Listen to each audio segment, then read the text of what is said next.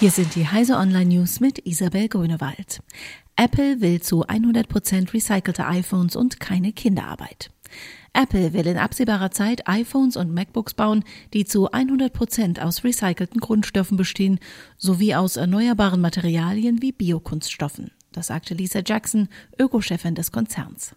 Man wolle seine Abhängigkeit von Rohstoffen reduzieren. Jackson sieht den Prozess auch als Aufräumen in der eigenen Lieferkette, etwa im Bereich der Konfliktmaterialien. Kinderarbeit und schlechte Arbeitsbedingungen, wie sie etwa in den Kobaltminen der Demokratischen Republik Kongo herrschen, will der Konzern vermeiden. Rostocker Physiker erhält Millionenpreis. Neue Techniken wie selbstfahrende Autos erzeugen riesige Datenmengen. Herkömmliche Computer sind damit überfordert. Für seine Forschungen zu Quantencomputern erhält der Rostocker Physiker Alexander Samait jetzt den mit einer Million Euro dotierten Alfred Krupp Förderpreis für junge Hochschullehrer. Wir überzeugen das Licht, Dinge zu tun, die es freiwillig nicht tut, erklärt Samait.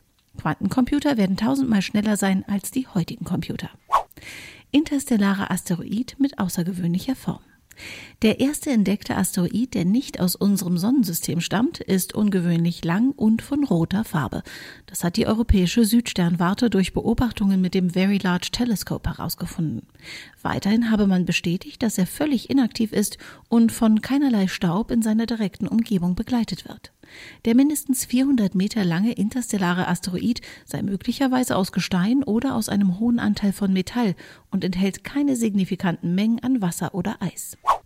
Wirecard bringt WeChat Pay nach Deutschland.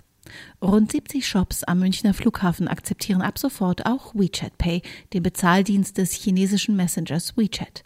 Die Abwicklung der Zahlungen für die Shops übernimmt der Münchner Zahlungsdienstleister Wirecard, der das auch schon für das im Sommer 2016 am Flughafen und bei der Drogeriekette Rossmann eingeführte Alipay macht. Diese und alle weiteren aktuellen Nachrichten finden Sie auf heise.de.